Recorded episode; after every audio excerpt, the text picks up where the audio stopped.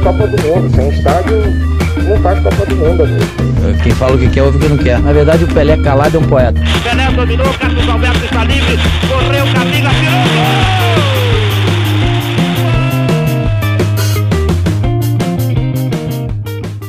Ouvinte corneteiro, eu sou Rafael Moraes, esse é o episódio 18 do Cornetas Podcast, mais um episódio, mais um programa, mais um dia pra gente se divertir. Seja bem-vindo ao nosso encontro semanal, toda semana é esse divertimento. Eu me divirto muito fazendo esse podcast, espero que vocês também estejam gostando, estejam curtindo esse nosso momento. Eu estou com meus cornetas na mesa, Bruno Araújo, tudo bem, Bruno?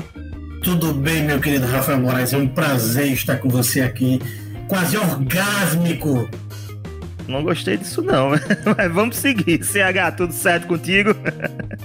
O que, é que você achou nem tanto, é, nem tanto êxtase como o nosso querido Bruno, mas muito feliz de estar novamente com meus amigos corneteiros, ouvintes e participantes, né? Vamos afiar a corneta aí.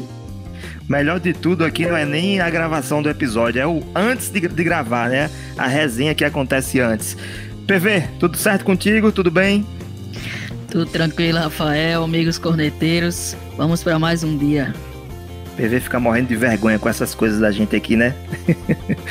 Mas tudo bem, vamos lá. A pauta de hoje é a seguinte: as maiores zebras do esporte, também as maiores injustiças do esporte. Vamos dividir em dois blocos. O primeiro bloco nós vamos falar das zebras e no bloco seguinte, no segundo bloco, no segundo tempo, nós vamos falar das injustiças do esporte. CH tá quase tá tendo treco aqui. Tá cansado, CH? Não, estamos na luta aqui, né? Trabalhar o dia todo e aqui com vocês também, que dão trabalho, né? Mas tá tudo em ordem. Vocês não viram, mas ele tava quase dormindo. Rafael, TV e você que tá ouvindo. A gente grava o podcast em vídeo, né? Então a gente se vê enquanto tá gravando. Se vocês tivessem visto a posição, parece que ele tinha sofrido a morte súbita. Tava lá um corpo estendido no, na cadeira. Triste, triste filme. Meu Deus. Já é chamar a SAMU para carregar esse rapaz aí. Mas vamos falar do que interessa, vamos falar das zebras do esporte. Vamos começar pro CH antes que ele tenha um treco aí. CH, por favor, quais as zebras que você quer listar pra gente? Não, tá tudo bem, graças a Deus aqui. O Paulo Vitor entende muito bem disso. Eu fui alongar aqui, espreguiçando tal, para manter pelo menos aqui os músculos em dia, né? Bom, é, eu posso citar como uma grande justiça que aconteceu, não foi uma zebra, nem deveria ser, mas uma grande injustiça que aconteceu no esporte, eu considero a final da Copa do Mundo de 1954, e que inclusive é, foi tema de, de um filme que eu vou indicar no final do programa, chamado O Milagre de Berna.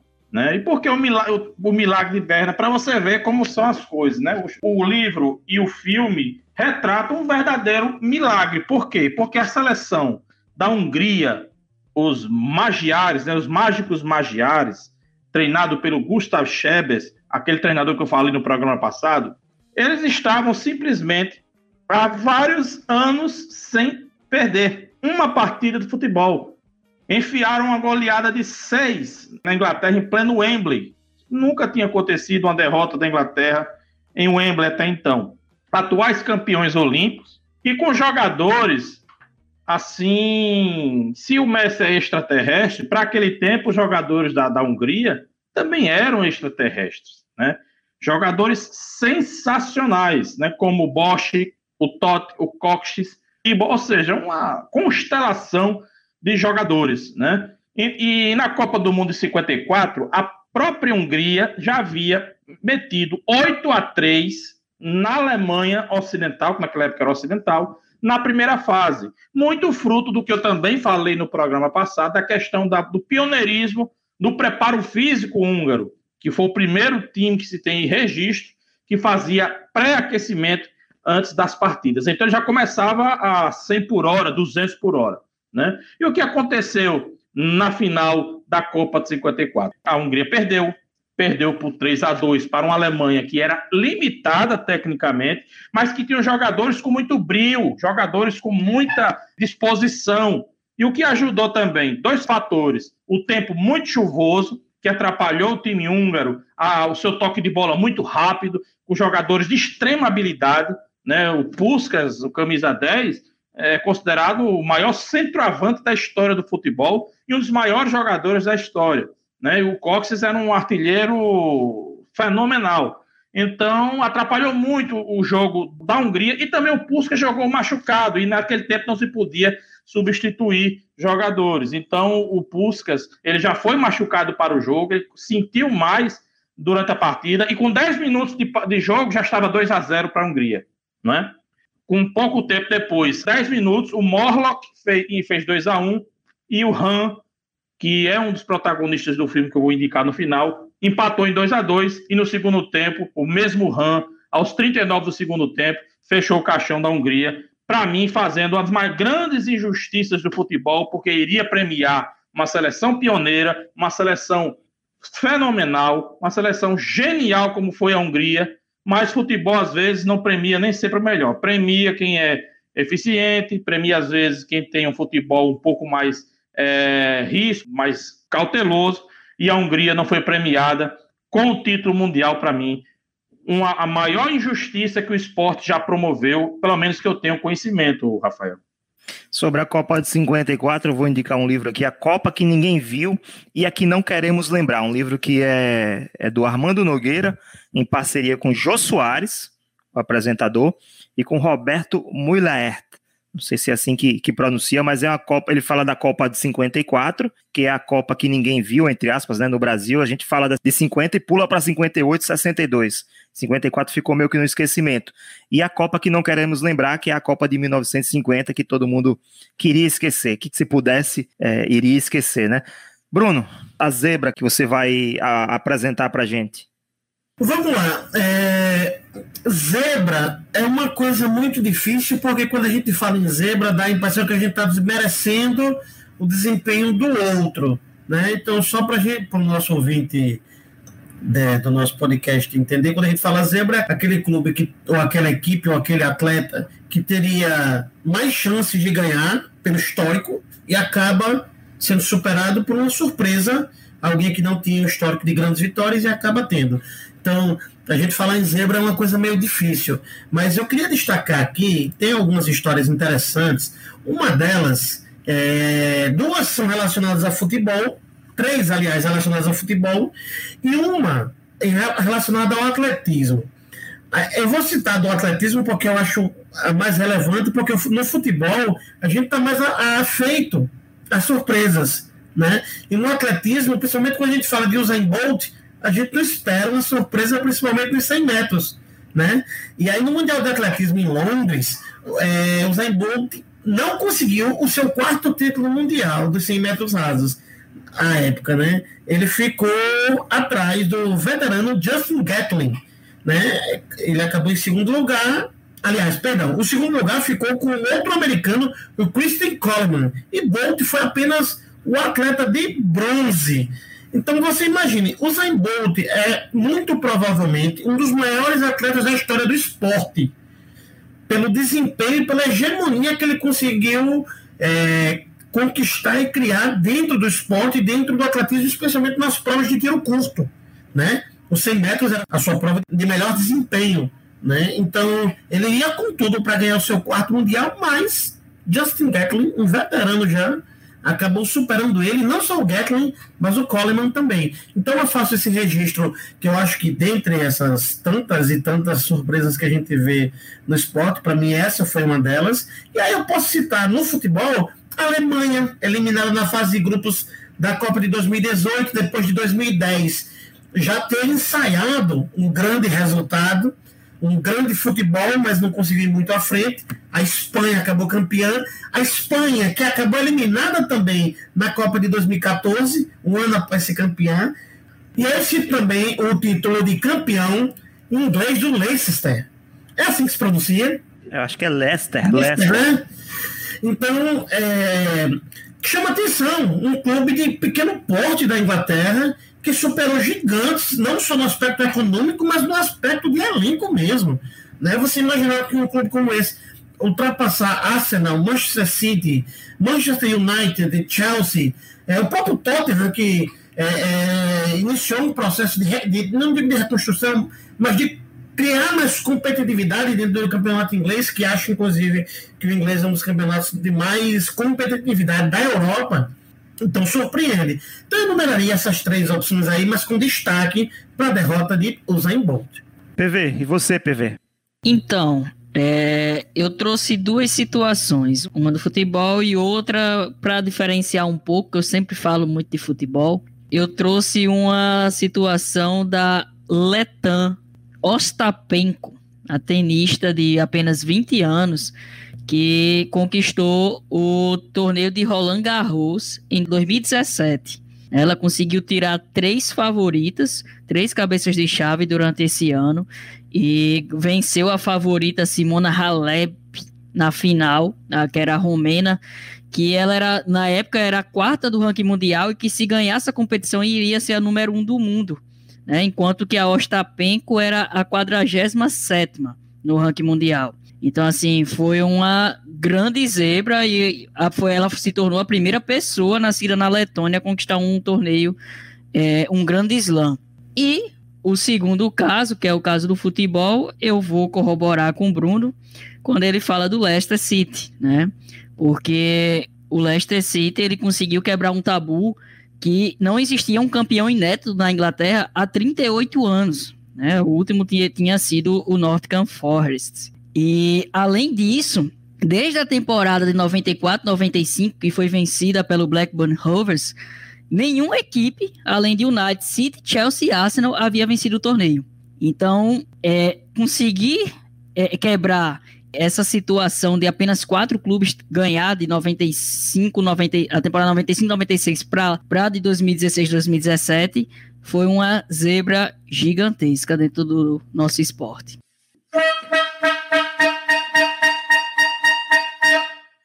Corneta mais aleatória do que essa, impossível, somente aquela do início dos nossos podcasts, nossos episódios, em que eu perguntei a, a CH sobre o Big Brother, se Babu ou Manu venceriam, tirando aquela, nenhuma outra tão aleatória como essa. Corneta aleatória para Bruno Araújo, você prefere Masterchef ou Mestre do Sabor? Meu amigo, Masterchef um milhão de vezes, acompanho todas as temporadas, inclusive tento reproduzir aqui na minha humilde residência algumas das receitas. Então, Masterchef de longe, muito mais emocionante. Mas por que, que você prefere Masterchef? Meu amigo, porque é mais emocionante, porque o, eu sinto uma pegada mais competitiva. É, não, competitiva e pelo fato de existir as eliminações semanais, os pratos muitas vezes, porque você tem o Masterchef profissionais e o Masterchef amadores.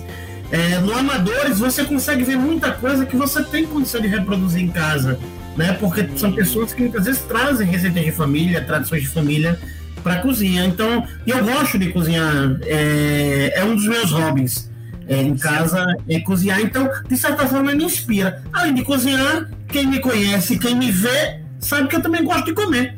Então, nada melhor do que ver Masterchef. CH, Masterchef Brasil ou Mestre do Sabor? Prefiro comer. Não assisto nenhum dos dois. Só sei fazer.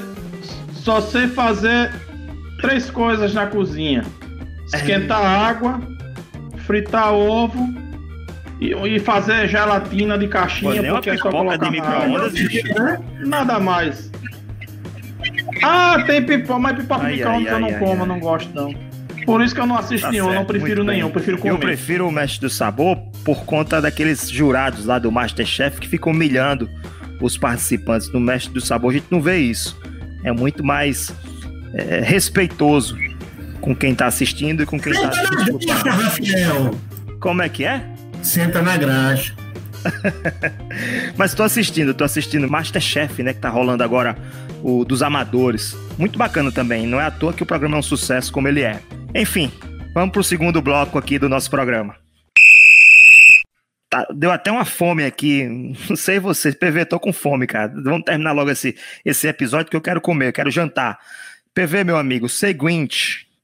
Vamos pro bloco que a gente vai falar das injustiças do esporte. Então vamos começar por você. Quais foram as maiores, ou qual foi a maior injustiça do esporte na sua concepção? É, também separei duas. Uma também do futebol e uma relacionada a outra TV, só lembrando, viu? Não, não é para citar é, final de Masterchef como, decep... como injustiça, não, tá? então, é, o primeiro que eu trouxe é do atletismo, no caso do João do Pulo, e na, na competição de Moscou em 80, né? Aonde foi como foi feito na Rússia, foram selecionados árbitros, eram árbitros, é, na maioria russos, né? Dos sete árbitros, cinco eram russos, e dos seis pulos de João do Pulo, quatro foram desqualificados, né? E depois uma empresa lá na Austrália foi apurar o caso lá, essa situação, e conseguiu perceber que foi errado, né? A desqualificação lá do, do pulo de João, do João do Pulo foi de forma errada marcado a punição. E aí, o, isso tudo era para ver se o russo ganhava, né? Mas mesmo assim, o russo foi prata. Quem ganhou foi o, o outro competidor. E a segunda situação que eu trago de injustiça é eu não vi a competição, mas pelo que eu entendi nos livros que eu cheguei a ler e pelo que eu sei do legado que trouxe, para mim, a seleção da Holanda, em 74, não ter ganho a Copa do Mundo foi uma das maiores injustiças. Porque ela trouxe um legado gigantesco para o futebol. Foi uma mudança enorme. Também podemos citar a seleção brasileira de Tele Santana, nesse caso, mas eu acredito que a laranja mecânica que transformou aquela situação da marcação, todo mundo em cima, eu creio que foi uma das maiores injustiças na, na Copa de 74. CH, sabe aquela música da Alcione? Você me vira a cabeça, você me tira do sério. rapaz, tu virou minha cabeça. Calma, velho. rapaz. Eu troquei as bolas. Eu falei que na, no primeiro bloco a gente ia falar das zebras e no segundo das injustiças. Aí quando eu lhe perguntei, eu perguntei a sua injustiça, não perguntei a sua zebra. Me desculpe, você virou minha cabeça, literalmente. Agora Nossa. você pode falar. Agora vamos trocar, vamos. né? Já que você falou da injustiça da Hungria, agora fale da sua zebra. Vamos lá. Selecionei duas, né? Duas zebras. É... Uma no futebol e uma no basquete. Vamos primeiro para o futebol já, né? Que estava é... é para deixar o basquete para depois. A maior, a maior zebra que eu vi, pelo menos em livros, em, em VTs, né, em, em, docu, em documentos, foi na Copa de 1950, no estádio do Horto, lá em Belo Horizonte, numa partida entre Estados Unidos e Inglaterra, pela fase de grupos, no grupo B de bola, no dia 29 de junho de 1950, quando os Estados Unidos, um time amador, venceu a poderosíssima Inglaterra que pela primeira vez participava de uma Copa do Mundo, não por demérito, é porque ela sempre se achou, como a inventora do futebol, não precisaria participar de Copas do Mundo, mas resolveu participar da Copa de 50 e levou logo 1 a 0 de um time de amadores, né? Os Estados Unidos fez, fez é, essa vitória épica com um gol de um refugiado haitiano chamado Joy Gaetens aos 37 minutos do primeiro tempo e uma vitória surpreendente por tudo que representou. É? Uma zebra histórica, a Inglaterra com jogadores profissionais, com grandes jogadores, os inventores do futebol, da, pelo menos do futebol moderno, e contra um grupo de amadores. Né? Então, Estados Unidos 1, Inglaterra 0, de 1950, lá em Belo Horizonte, no estádio do Horto, onde é o estádio hoje do América Mineiro, no estádio Independência, na verdade, né, que também é o Horto, 1 a 0 Estados Unidos. E a outra zebra, uma zebraça para mim, Pan-Americano de Indianápolis, 1987, a final do basquete, em que o Brasil venceu os Estados Unidos, né, por 120 a 115. Aí você pode dizer, não, mas os Estados Unidos estavam com uma, equipe é, B, universitária, sei lá o que fosse, não importa. A equipe universitária dos Estados Unidos é melhor que várias seleções do mundo, né? Os caras são. Qual foi o ano aí? Oi? Qual foi 87, o ano? 87, né? É que os Estados Unidos só começou a disputar a Olimpíada com o, os profissionais da NBA em 92. Justa muito por conta desse jogo, né? Começou a trabalhar essa possibilidade de usar a equipe principal por causa disso. E por que marcou muito? Porque, logicamente, o, esporte, o basquete norte-americano está a anos-luz da imensa maioria do, dos países do mundo, né? Uma superpotência, jogadores é, de extrema qualidade. O Brasil também tinha um cacaço que era o Oscar, né? Era o único muito acima da média do, do Brasil. Os demais eram bons jogadores, como Guerrinha, o Israel, o Marcel, o Pipoca, né? Mas a forma como foi, porque foi a primeira vez que os Estados Unidos perderam em casa no basquete, né? E a primeira vez que perderam numa final na história e a primeira vez que levaram mais de 100 pontos do adversário. Então, por tudo isso, né, por esse conjunto de fatores, esse jogo que rendeu o título do Pan-Americano de 87 entre Brasil e Estados Unidos em Coscar acabou com o jogo fazendo, se eu não me engano, 45 pontos, ou foi 46, né? Eu vou já daqui a pouco eu confirmo para vocês. Esse título pan-americano que pode parecer pouco para muita gente, né, um título secundário, mas para o Brasil, principalmente por ser na casa do adversário e com a equipe que é, digamos, de extraterrestres no basquete, eu acho até uma zebra bem maior do que foi Inglaterra e Estados Unidos no futebol. Brasil e Estados Unidos no Pan-Americano de 87, 120 a 115, em um show do grande Oscar. Bruno Araújo, você. Então, só um adendo antes de eu falar das minhas das injustiças que eu enumerei aqui. Basta dizer que Oscar é o brasileiro no hall da fama do basquete, né? Onde estão os maiores da história desse esporte. Recebeu das mãos do Larry Bird e do, do Boston Celtics, jogador histórico do Boston Celtics.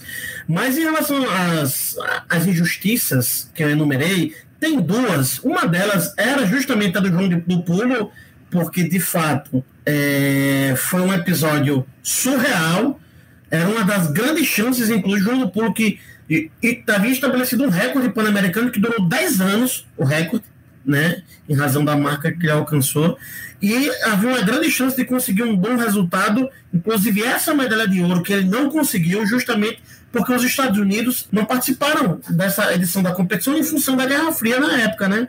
Então, é, João do Pulo foi lá, teve quatro pulos anulados, e chama atenção uma frase é, de uma amiga deles que estava acompanhando a época. Ela diz o seguinte: Imagina o meu desespero vendo que ele não estava queimando e a luz estava queimado. O australiano, a mesma coisa. O que eu vi ali? Eu vi o João em primeiro, o australiano em segundo e os soviéticos em terceiro e quarto. Só que o que é que aconteceu? O soviético Yak Yudaman, aí você vai me ferrar se eu me exigir pronunciar direito o nome desse homem. E Victor Sanev foi o, o, o, segundo lugar. E o nosso João, João do Pulo, ficou em terceiro. É, é uma das grandes injustiças do esporte mundial, já citado pelo colega Paulo Vitor. Mas aí tem uma que essa eu tive a oportunidade de assistir. E essa foi uma das que me indignou de uma forma. É, aconteceu em 29 de agosto de 2004 Alguém chuta o que pode ter acontecido nessa data? Fórmula 1, é Fórmula 1 não? Não, não, não. Foi a, a maratona olímpica quando o Vanderlei Cordeiro de Lima foi interceptado pelo padre irlandês. Vanderlei vinha com uma vantagem enorme em relação aos adversários. Ele já tinha percorrido, salvo engano, 35 quilômetros é, da, da maratona, faltavam só sete para concluir. E aí, o padre irlandês saiu do, do meio do público e agarrou o atleta que vinha concentrado, fisicamente dosando tudo aquilo.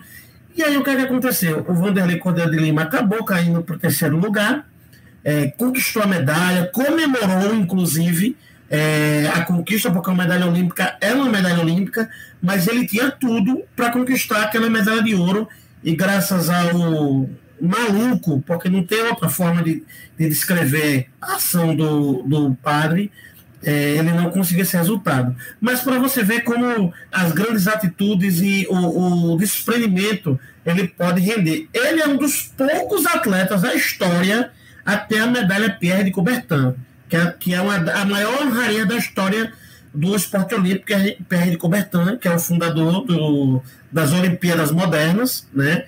E apenas 21 atletas, salvo engano, é, receberam essa honraria. E o nosso brasileiro, Vanderlei Cordeiro de Lima, é um desses poucos. E é o único brasileiro a ter essa medalha. Só complementando, Rafael, Oscar fez 46 pontos exatos na grande final de Indianápolis, 1987, viu? Fez mais pontos que vários norte-americanos, inclusive. Aí, viu? Aliás, foi um Rapaz, 46 pontos num jogo de basquete de alto nível não é pouca coisa, não, meu amigo. Só Oscar mesmo. Dá para escapar do rebaixamento do Campeonato Brasileiro, tá? É, eu ia citar aqui rapidamente, eu pensei que eu, achei, eu fiquei esperando vocês falarem, mas ninguém falou. Aquela corrida de Fórmula 1 que o Schumacher passou o Rubinho na última volta Pô, foi, foi decepcionante ali, foi, foi muito injusto com o Rubinho Barrichello. Felipe Massa, que perdeu o título mundial na última volta de Interlagos, seria campeão mundial de Fórmula 1. E eu também considero o 7 a 1 como, como uma zebra muito grande, apesar de saber da superioridade da Alemanha perante o Brasil, mas o 7 a 1 ultrapassa os limites do favoritismo, né? 7 a 1 já, já se torna uma zebra, assim. E eu ia citar também o Vanderlei Cordeiro, mas você falou, muito obrigado por ter explicado em detalhes esse caso. É isso, chegando ao finalzinho desse episódio, vamos para o nosso bloco final. Chegar, você queria fazer uma indicação, você falou no início do programa sobre um livro, é, um livro e não, um livro não, um filme, né? O, o livro em alemão e o filme em, em alemão também não? Não, não. O, o filme é alemão, mas é dublado, é legendado. O livro é que foi já é, é alemão, mas é só inglês, não tem para português, né? Foi, foi traduzido para inglês. É o filme que eu falei no primeiro bloco, O Milagre de Berna, que é em respeito a esse jogo entre Hungria e Alemanha na, na Copa do Mundo 54. Não é bem sobre o jogo, né? Que o nome, o nome do filme é Das Wunder von Bern, que é alemão, e é, é traduzido para o Milagre de Berna, porque ele conta a trajetória do título né, da, da, da Alemanha Ocidental arrasada pela guerra né, na, na, na, Copa do Mundo 54, tendo como referência uma família chamada Lubanski, né, da cidade de Essen. O pai é um prisioneiro de guerra e volta depois de 11 anos, e a esposa com os três filhos tem muito problema. E o, o um dos filhos é fã do Helmut Hahn, o herói dessa final na Copa do Mundo, né? E ele se torna tipo um amuleto do Han nessa Copa de 54. Então, é, é um filme muito interessante que fala justamente da trajetória dessa família, de todo o envolvimento com pós-guerra e fala também muito da superação da Alemanha Ocidental nessa Copa de 54, quando foram as grandes é, é, é, digamos, entre aspas, zebras por tudo que aconteceu. Um, um país arrasado, um povo desmotivado, ainda estava se reconstruindo, diante de uma equipe que parecia imbatível há vários anos. Então, foi toda essa construção em cima, esse, esse filme em cima do que aconteceu na Copa de 54. Então, eu indico o Milagre de Berna, tem no YouTube, tem também na, na, nos catálogos por aí à vontade. O livro é que não vou indicar, porque né, só se o cara for poliglota para ler, eu mesmo não li, mas o filme dá para ver porque você pode ter a legenda aí e, e bem bacana. Então, Milagre de Berna, só para não, não, dar o crédito, né, a direção é do Sonke Vortman, tô lendo aqui Sonke Vortman, do, o filme é do, do, do ano de 2003, muito bacana. Valeu, CH. Obrigado pela indicação. Chegamos ao fim desse episódio, Cornetas 18. Terminamos mais um episódio do Cornetas. Obrigado para vocês que estavam nos acompanhando. Você, nosso ouvinte fiel, que está toda segunda-feira, às 7 horas da manhã, esperando nossos episódios na sua plataforma de podcast preferida, seja o Spotify, o Deezer, o Google, o Apple, qualquer uma que você desejar ouvir. Voltaremos na semana que vem com mais um episódio, número 19. Lembrando, você também pode participar, contribuir para o nosso programa acontecer, ser um corneteiro. Acesse agora o nosso site www.cornetaspodcast.com clique no menu Seja um Corneteiro e solicite a sua participação no nosso grupo do WhatsApp. Seja também um corneteiro Lá você vai poder mandar sua mensagem, debater os temas, sugerir pautas, conferir os bastidores, participar de ações promocionais, participar também de, dos cornetas ao vivo, ser sorteado para participar dos nossos episódios ao vivo, uma vez por mês. Semana passada fizemos um, inclusive. E não esqueça também de nos seguir nas nossas mídias sociais, no Twitter, arroba e assinar o nosso podcast na sua plataforma preferida, como eu falei anteriormente, no Spotify, no Deezer, no Google, qualquer uma que você achar melhor, a que você preferir. Fim de papo, um forte abraço a todos e até a semana que vem com mais um episódio.